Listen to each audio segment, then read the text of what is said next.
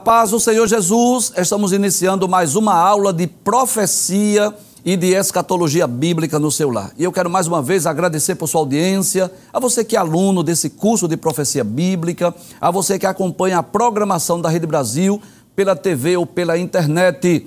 Que Deus te abençoe, que as bênçãos de Deus continuem sendo derramadas sobre a sua vida, sobre a sua família. Seja muito bem-vindo aos instantes finais. O sincero desejo do nosso coração é que não só os instantes finais, mas toda a programação da Rede Brasil esteja sendo uma bênção para a sua vida.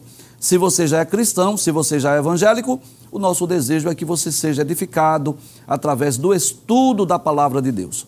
Se você ainda não é cristão, se você ainda não é evangélico, o nosso desejo é que você possa receber a Jesus como seu salvador pessoal.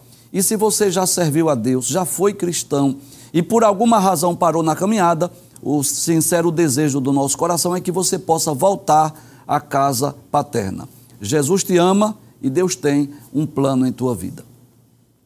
Se você está acompanhando diariamente o nosso programa, você sabe que nós estamos estudando sobre profetas e profecias e de forma mais específica estamos estudando sobre o ministério profético de Eliseu, não é esse homem que foi o sucessor de Elias, este homem cujo ministério foi marcado pela realização de milagres extraordinários. Você sabe disso, que a função do profeta era falar em nome de Deus. Os profetas foram levantados para denunciar pecados, para chamar o povo ao arrependimento, para anunciar juízos divinos, para anunciar também profecias messiânicas acerca do Messias para falar sobre eventos futuros. Este era basicamente o propósito do chamado para o ministério profético. Mas alguns deles, eles se destacaram pela realização de milagres.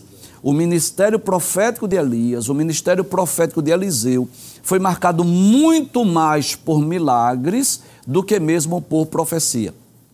E essas histórias belíssimas que foram registradas na palavra de Deus, estamos estudando não só as profecias, mas os milagres que Deus operou através desses dois profetas. Já estudamos os milagres realizados por Deus através de Elias e estamos estudando recentemente os milagres operados por Deus através do profeta Eliseu. E hoje nós vamos estudar sobre o seguinte tema: Eliseu ressuscita o filho da sunamita. Então, antes de nós explicarmos esse milagre, não é? Na verdade é um duplo milagre. Porque primeiro a sunamita, de uma forma miraculosa, milagrosa, ela deu a luz, e depois esse menino morreu e Deus ressuscitou através de Eliseu. Mas antes de nós explicarmos esse milagre, nós gostaríamos de informar que essa história completa, se você deseja ler com mais detalhes, você deve recorrer à sua Bíblia no segundo livro dos Reis, no capítulo 4, versículos 8 ao versículo de número 37.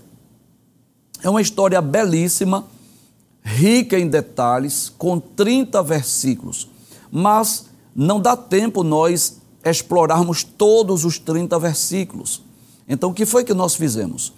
Nós selecionamos alguns textos, nós selecionamos alguns versículos que estaremos comentando. Mas se você deseja conhecer a história com mais detalhes, você pode ler na sua Bíblia, segundo o livro dos Reis, capítulo 4, versículos 8 a 37.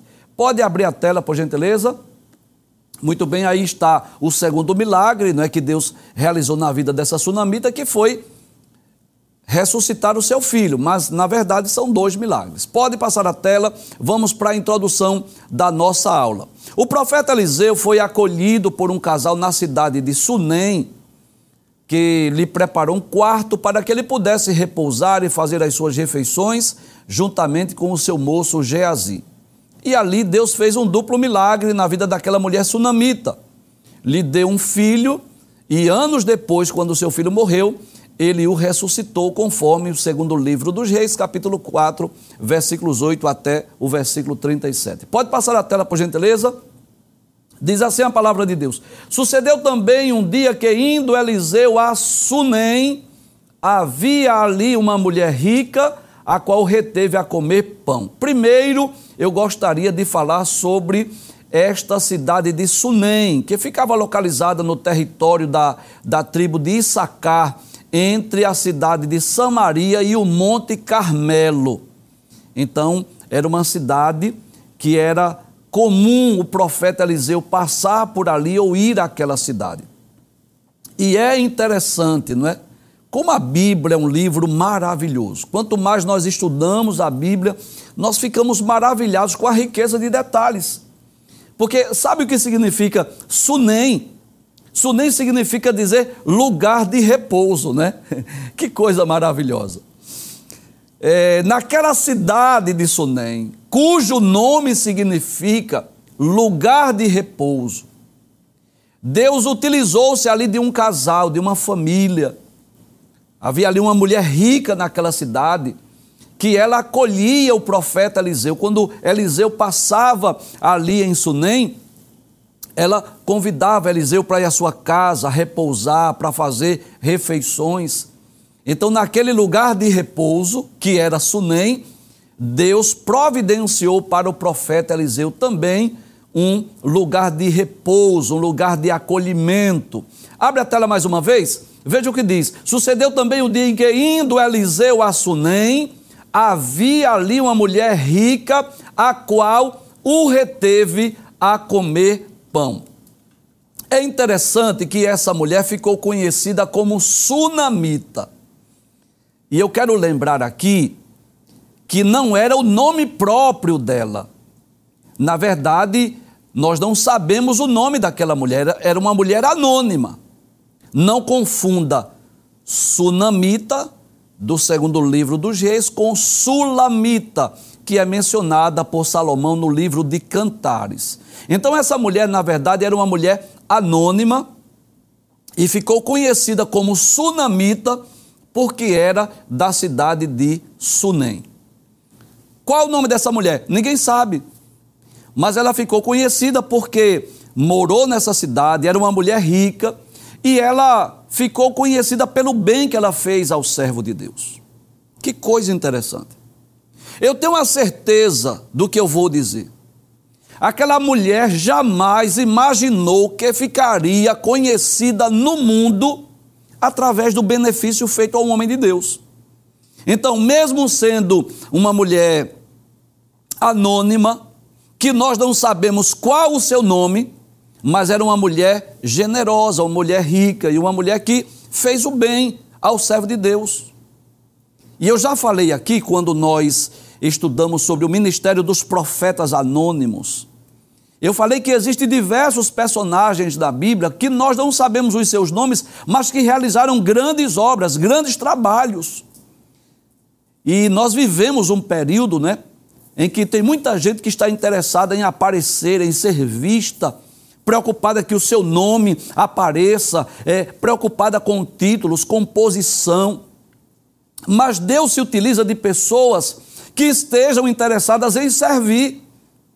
Deus está à procura de pessoas que não querem ser, ser vistas, aparecer, que não querem holofotes. Deus está à procura de pessoas que queiram servir que queiram ser úteis. E a Bíblia registra diversos exemplos de mulheres como aquela sunamita.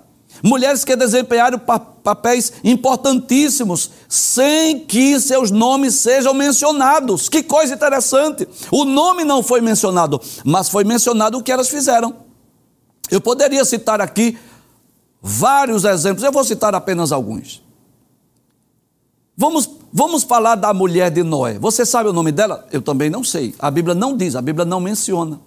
Mas você já imaginou aquela mulher de fé que quando Noé chega dizendo que Deus falou com ele e que iria enviar um dilúvio e que ele deveria fazer uma arca, ela foi a sua companheira, a sua ajudadora, ela creu, ela ajudou Noé naquela missão, ela entrou na arca juntamente com Noé e com seus filhos. Que mulher extraordinária! Ela não relutou, ela não duvidou, ela não questionou, simplesmente ela creu, ela obedeceu e ela seguiu naquela missão que Deus deu a Noé. Quem não se lembra da viúva de Sarepta? Aquela mulher que Deus levantou para cuidar do profeta Elias. Você sabe o nome dela? Não, eu também não sei. Ela ficou conhecida como a viúva de Sarepta. Mas foi ali, na cidade de Sarepta, quando havia fome em Israel, que Deus levantou uma, uma viúva para cuidar do profeta Elias. Eu vou falar também de uma mulher anônima na Bíblia, que ela é muito criticada. Tem muita gente que fala mal dela, mas hoje eu vou ser o advogado de defesa dela. A mulher de Jó. Tem muita gente que critica porque, em dado momento da vida dela, que também é uma mulher anônima, é bom lembrar isso, em dado momento, num momento de desespero, ela disse a Jó, está na Bíblia, isso é muito, isso é fato. Mas ela disse assim: Olha, tu ainda mantém a tua integridade, amaldiçoa o teu Deus e morre. Mas você já parou para pensar no contexto daquela mulher? Ela perdeu seus dez filhos. Ela viu seu marido de um milionário, do maior homem do Oriente, tornar-se num, num, num pobre que não tinha nada. Viu seu marido lá doente, não foi fácil para ela, mas ela nunca abandonou Jó. Ela não saiu de casa. Ela não voltou para a casa de seus pais. Ela não abandonou seu marido. E eu vou dizer aqui, com muita convicção, com muita autoridade. Tem muita gente, tem muitas mulheres que não têm a, a, o caráter, a característica da mulher de Jó. Às vezes o marido, porque está desempregado, ou porque adoeceu, elas abandonam o marido. Elas saem de casa. Mas a mulher de Jó permaneceu lá. Uma mulher anônima também. Teve lá seus momentos de fraqueza. Não resta dúvida disso. Mas permaneceu com o marido. Na fartura, na bonança, mas também na pobreza, na provação. Eu poderia citar lá do Novo Testamento o exemplo da mulher samaritana, que é uma mulher também que nós não sabemos o nome, uma mulher que tem uma vida desregrada, mas depois que aquela mulher teve um encontro com Cristo, ela entrou na cidade e muitos dos samaritanos saíram da cidade e foram ver e ouvir a Jesus e se converteram. Então, eu quero destacar aqui o que eu chamaria de primeira virtude desta mulher sunamita. Que apesar de ser uma mulher anônima, que nós não sabemos o seu nome, mas nós podemos dizer que as suas virtudes falam até hoje. Que coisa interessante. Quantas lições, eu vou destacar aqui várias lições que nós podemos aprender com essa mulher sunamita que nós não sabemos seu nome, mas as suas virtudes falam até hoje, o seu testemunho, o seu caráter, como mãe, como serva de Deus, como uma mulher exemplar. Então ela, eu não sei o seu nome, ela era anônima, mas ela tinha um coração disposto a servir. Ela, ela serviu a Deus através dos benefícios feitos ao profeta Eliseu. Volta o texto mais uma vez. Então diz que Indo Eliseu a Sunem, havia ali uma mulher rica, a qual reteve a comer pão. E sucedeu que todas as vezes que passava, ali se dirigia a comer pão. E ela disse ao seu marido: Eis que tenho observado que este que passa sempre por nós é um santo homem de Deus. E eu quero destacar aqui outras virtudes dessa mulher. Uma segunda virtude que eu posso destacar dessa mulher Além de ser uma serva de Deus, ela era uma mulher generosa. Ela não era egoísta. Ela não pensava só em si mesma. Ela aprendeu a ser generosa, a estender a mão ao aflito, ao necessitado, a ajudar as pessoas. Ela era uma mulher rica, mas aprendeu a compartilhar os bens, as bênçãos recebidas de Deus, diferente de Jezabel que perseguia os profetas do Senhor, que alimentava os profetas de Baal e Azerá, a sunamita alimentava os servos de Deus, alimentou Eliseu e alimentou a Geazi. Ela era uma mulher generosa. Ela não era uma mulher avarenta, ela não pensava só em si mesma, como aquele homem, o rico insensato da parábola proferida por Jesus, que quando a terra produziu, ele pensou consigo: veja, eu vou destruir os meus celeiros, eu vou construir celeiros maiores, e eu vou dizer à minha alma: alma descansa, come, bebe e folga. Veja, Ele não pensou em ninguém, ele não pensou em entregar dízimo, ele não pensou em ajudar o pobre, o necessitado, em compartilhar. Não, ele pensou só na sua alma. Alma descansa, come, bebe e folga. Essa mulher disse nem não. Era uma mulher generosa. À medida que o profeta vinha para Sunem, ela convidava para que ele comesse na sua casa para que ele viesse se alimentar, fazer refeições na sua casa. Ela compartilhava das bênçãos de Deus com o profeta. Mas que coisa interessante! É interessante que ela fez isso porque ela percebeu também que Eliseu era um santo homem de Deus, não era um interesseiro, não era um impostor, não era alguém que queria viver da, das as custas dos outros, não era um aproveitador. Abra o texto mais uma vez. Aí diz, ela disse a, a seu marido: Eis que tenho observado que este que passa sempre por nós é um santo homem de Deus. Ela observou, ela viu que Eliseu era um homem de Deus. Traz a tela. E eu posso dizer que ela era uma mulher observadora, no bom sentido do termo. Não era uma mulher mexeriqueira que vivia falando mal das pessoas, mas que pôde observar que Eliseu era um santo homem de Deus. E aí eu vejo, né? Uma virtude de Eliseu que não precisou chamar a atenção para si, que não precisou sair pela cidade dizendo eu sou homem de Deus, as pessoas viam, mas também eu posso observar que essa mulher, ela viu, ela observou que Eliseu era um santo homem de Deus. Então, eu não quero tirar o mérito de Eliseu pelo seu bom testemunho, mas essa mulher sunamita soube reconhecer o bom caráter do homem de Deus, que ele não era um aproveitador. Passa a tela, por gentileza. Então ela observou, ela disse a seu marido: Eis que esse que sempre passa por nós é um santo homem de Deus. Aí ela diz ao seu marido: Façamos-lhe, pois, um pequeno quarto junto ao muro, e ali ponhamos uma cama e uma mesa, e uma cadeira, e um candeeiro, e há de ser que, que vindo ele a nós, para ali se retirará. Olha que coisa interessante. Essa mulher que aprendeu a servir, essa mulher generosa, eu vejo aí uma outra virtude.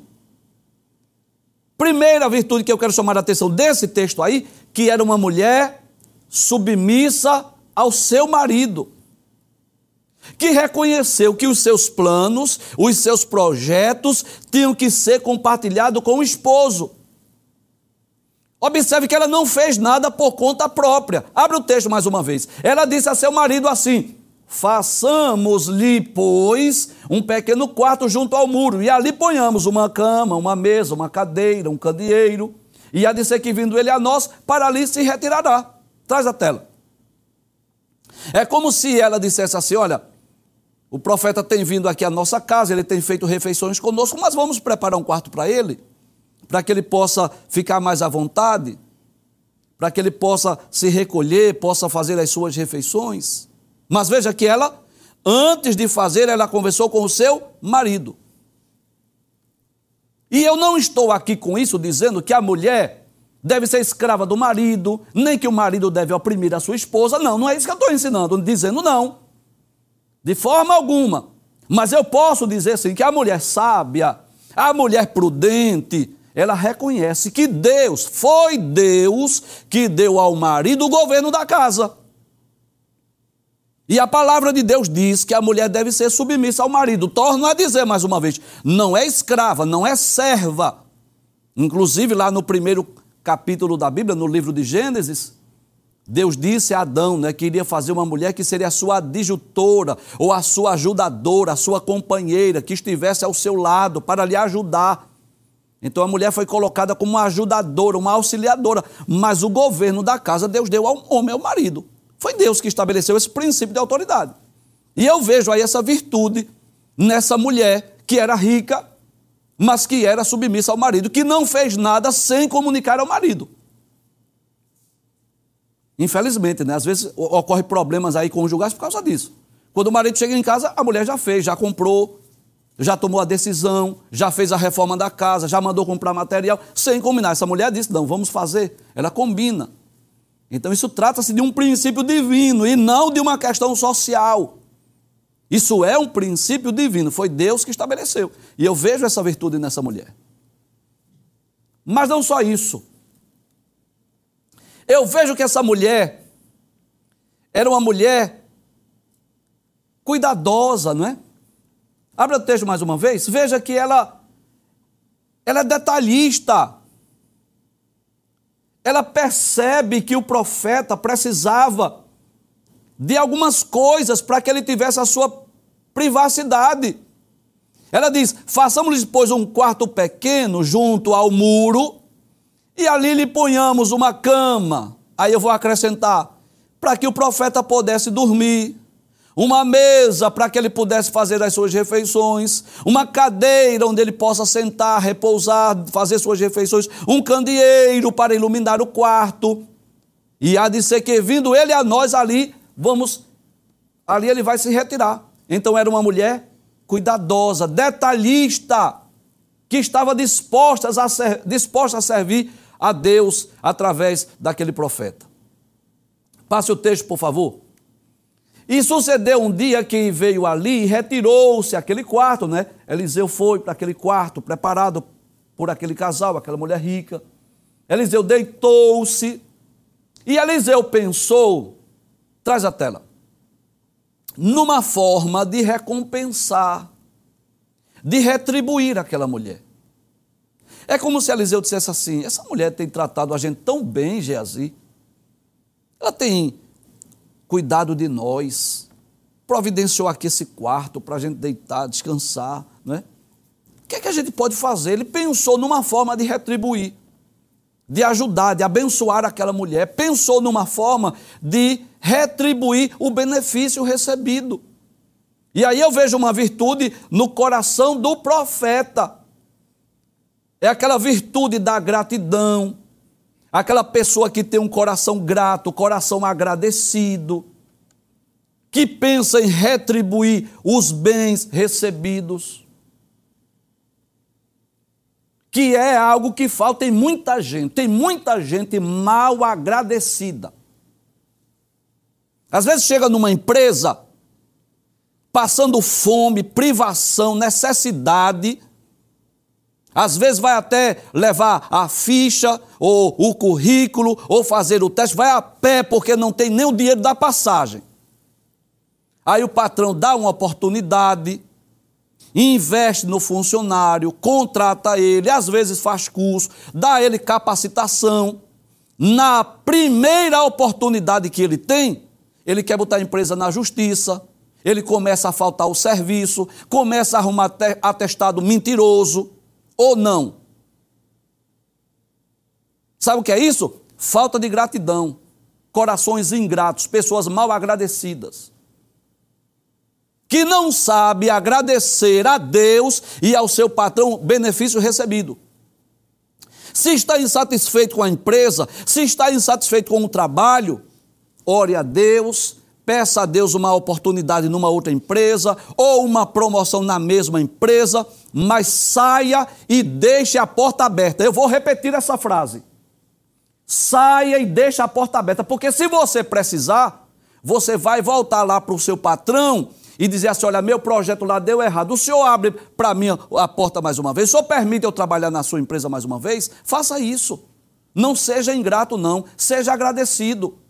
Às vezes é dentro de casa, tem filhos ingratos, mal agradecidos. Os pais fazem tudo pelos filhos, dá calçado, roupa, estudo, investem nos filhos e os filhos são ingratos. Porque às vezes o pai não compra uma roupa do shopping, uma roupa de marca ou um tênis de marca, ele fica falando, reclamando do pai, porque o tênis dele não é daquela, daquela marca que ele queria esquece todos os benefícios que os, que os pais fizeram por ele por causa de um par de tênis. Sabe o que é isso? Isso é ingratidão. E Deus não se agrada de pessoas ingratas. Deus se alegra com um coração agradecido, que primeiro agradece a Deus os bens recebidos, mas agradece também aos seres humanos. Eu preciso ter um coração agradecido, um coração grato a Deus e agradecido àqueles que me ajudaram, que estenderam a mão para mim. Eu vejo essa virtude em Eliseu. Pensando numa forma, o que é que nós vamos fazer por essa mulher? Vamos fazer alguma coisa por ela, Geazi? Abra o texto, por favor. Veja o que diz o texto. Sucedeu um dia que veio ali, veio ali aonde? Aquele quarto lá em Sunem, deitar-se, dormir, repousar. Retirou-se aquele quarto e deitou ali. Então disse ao seu moço Geazi: Chama essa sunamita. E chamando a ele, ela se pôs diante dele. Passa o texto, por favor. Porque ele dissera: Diz-lhe, eis que tu nos tens tratado com todo desvelo, né? Com tanto amor, com tanto carinho, com tanta benevolência, com tanta generosidade. Que se há de fazer por ti? Haverá alguma coisa que eu fale por ti ao rei ou ao chefe do exército? Abre a tela, por favor. Traz a tela. que coisa interessante. Aleluia. Eliseu não tinha nada para retribuir. Não tinha. Ele, ele estava necessitando da ajuda dela porque ele não tinha. Mas ele disse: Olha, eu posso falar ao rei, eu posso falar ao chefe do exército. Estás precisando de alguma coisa? Tem alguma coisa que nós possamos fazer por ti? Veja a resposta da sunamita. Veja o que ela diz. Ela diz assim: Eu habito no meio do meu povo. Sabe o que significa isso? Ela estava dizendo assim: Eu estou bem, não me falta nada, estou muito feliz aqui no meio do meu povo. E eu aprendo aí uma outra virtude dessa mulher.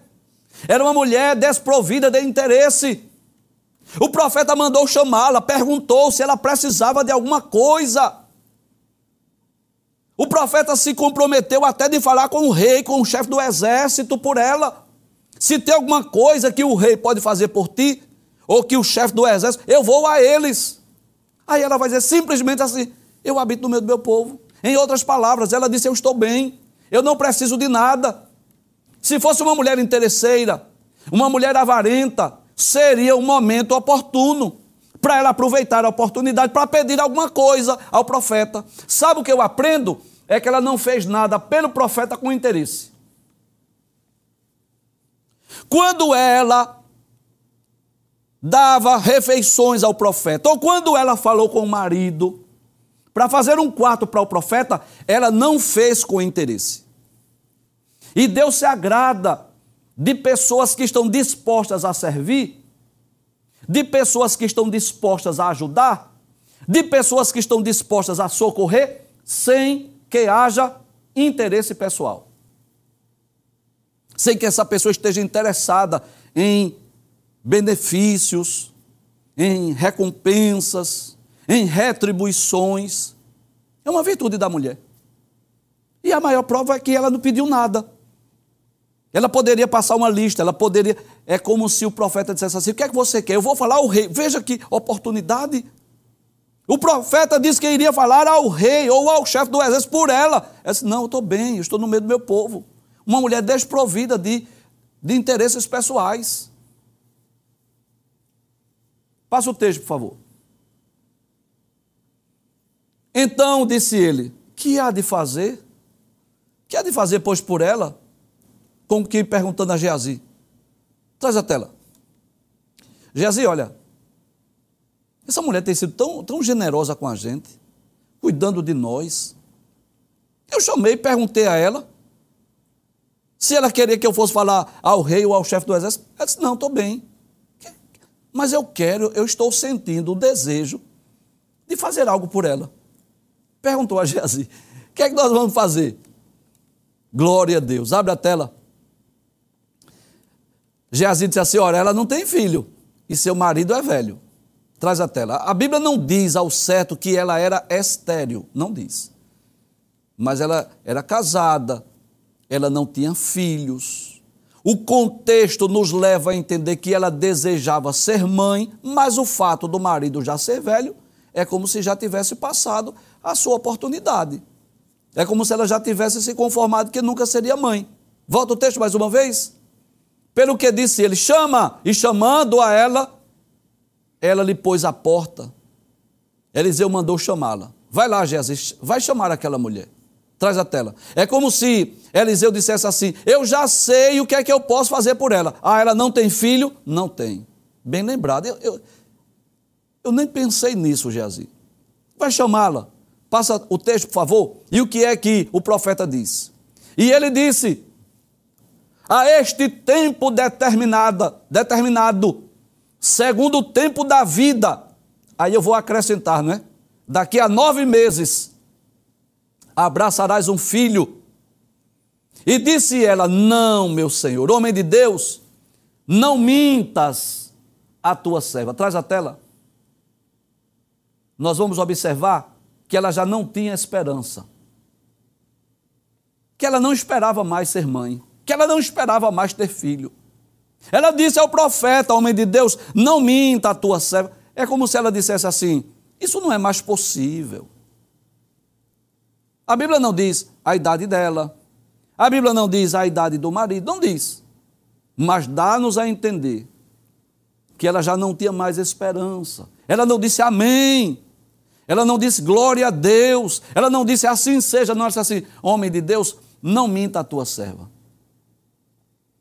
E Deus gosta de fazer surpresas. Você sabe disso.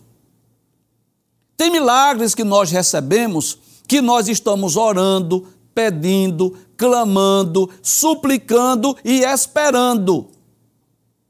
Tem milagre que Deus faz que a gente nem ora mais, a gente nem pede mais, a gente nem espera mais. Eu não sei se você já teve experiência, mas eu, eu vou dizer por experiência própria. Deus já fez milagre na minha vida que eu nem esperava mais, eu já tinha parado de orar. Eu não clamava mais. De repente Deus fez. Então tem milagre que Deus faz quando a gente nem espera. Você lembra de Zacarias? O pai de João Batista? O anjo chegou para ele lá e disse assim: Não temas, porque tua oração foi ouvida. Só que quando o anjo disse que Isabel iria dar a luz, ele não creu, tanto é que ficou mudo. Então essa oração não foi uma oração recente, foi uma oração lá das antigas. Foi uma oração que ele havia feito há anos atrás. Como ele já estava velho, Isabel também idosa e era estéril, eles nem esperavam mais. Mas Deus gosta de fazer surpresa. E muitas vezes Deus faz milagres que a gente nem espera mais. Quer outro exemplo?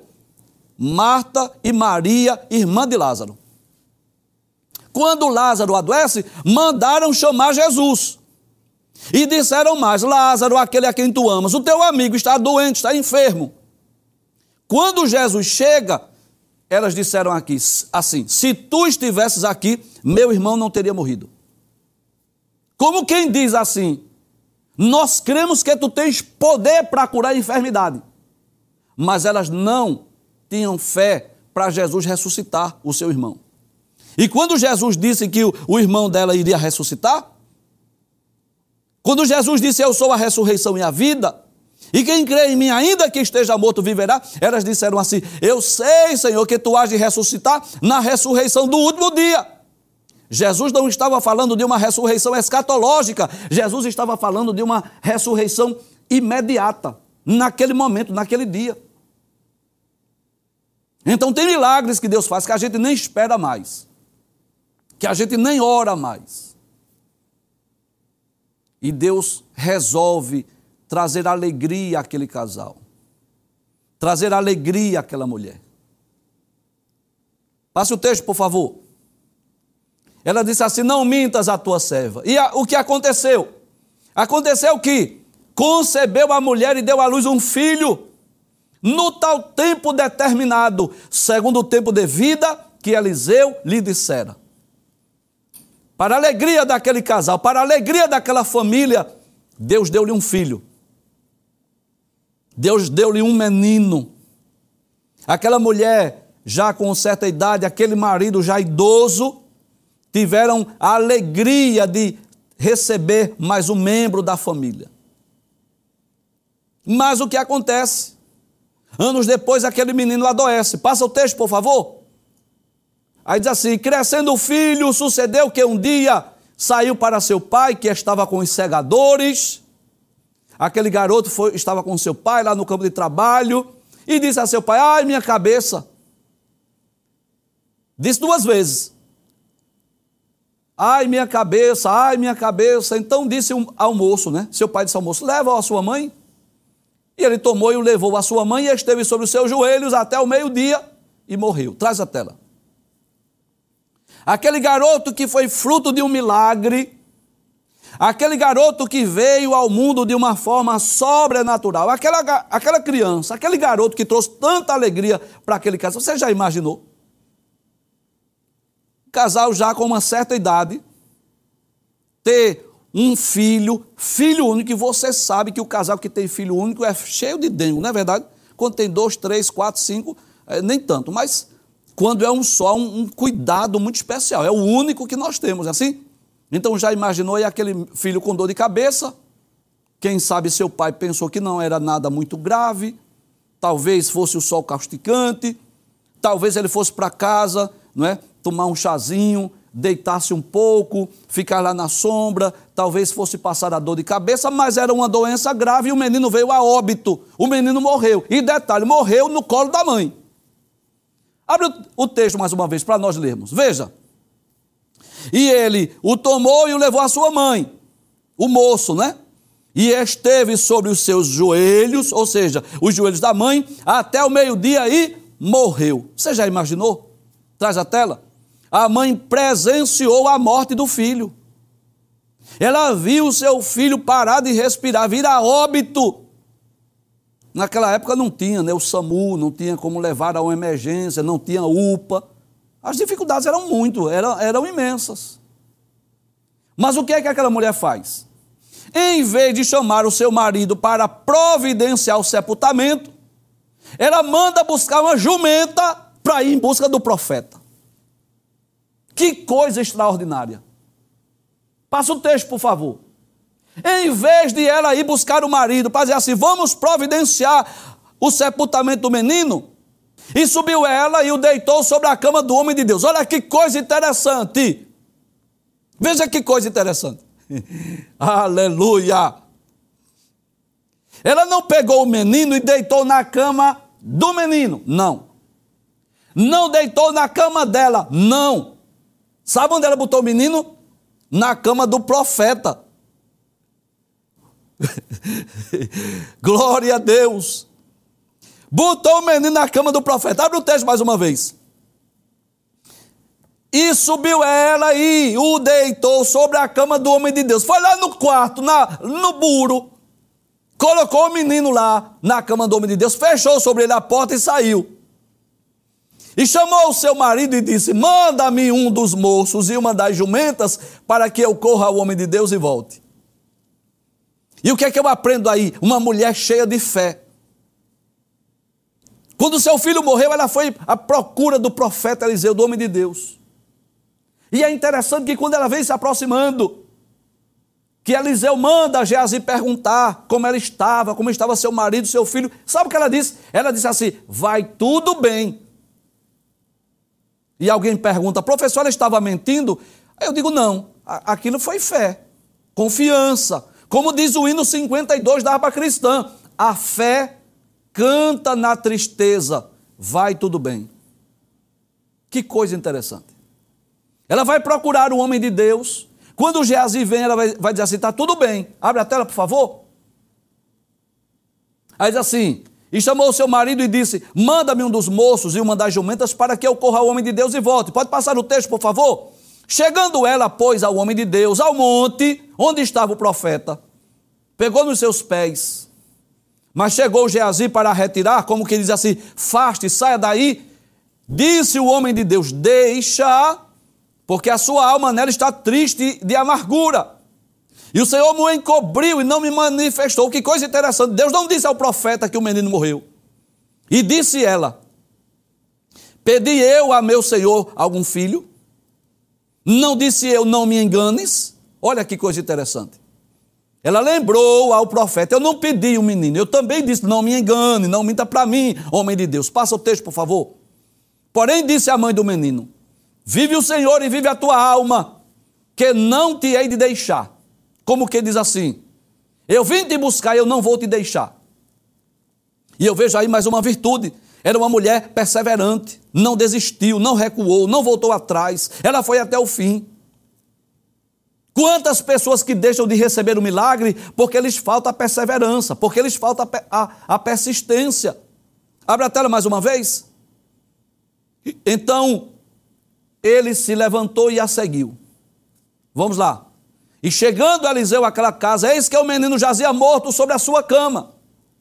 Então entrou ele e fechou a porta sobre, sobre ele ambos e orou ao Senhor. Que coisa interessante. Tem milagre que Deus faz no secreto, no oculto. Só estava Geazi, o menino. Ela não divulgou na vizinhança que o menino havia morrido. Só estava o profeta Eliseu e o menino. Passa o texto, por favor. Então chamou a Geazi e disse: Chama essa sunamita. E chamou-a, e veio a ele, e disse ele: Toma teu filho. E veio ela e se prostrou a seus pés e se inclinou à terra e tomou o seu filho e saiu. Que coisa extraordinária. E eu quero concluir o programa hoje dizendo assim: qual é o seu sonho? Qual é o seu desejo? O que é que deseja o seu coração? O que é que aflige a tua alma? O que é que traz angústia à tua vida? E eu quero dizer que Deus é o mesmo, que Deus não mudou. Que esses milagres que foram registrados na palavra de Deus é para nos ensinar, é para dizer para nós que nós devemos crer, que nós devemos confiar, que nós devemos acreditar. Por quê? Embora que nos deparemos com situações aflitivas e problemas insolúveis, mas Deus não mudou e Deus continua fazendo milagres.